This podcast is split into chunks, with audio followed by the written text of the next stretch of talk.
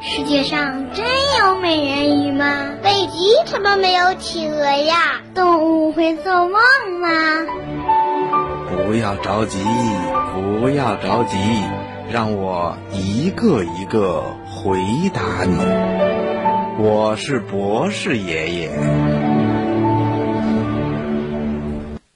博士爷爷你好，我是来自唐山的小朋友，我想问你一个问题：为什么无花果的花在果肉里面？我是爷爷您好，我是河南滑县的王子。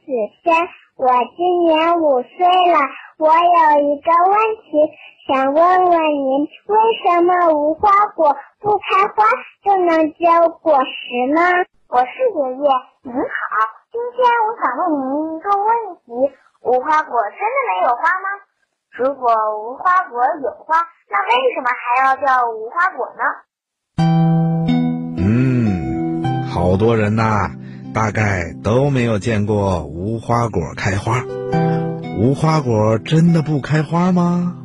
哼哼，不是的，无花果呀。不仅有花，而且还有很多的花，只不过我们用肉眼看不见罢了。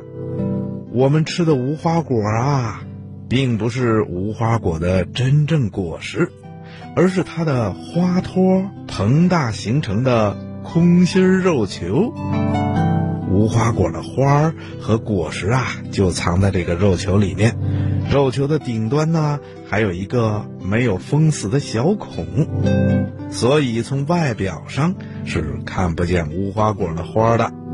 这种花啊，植物学上属于隐头花序。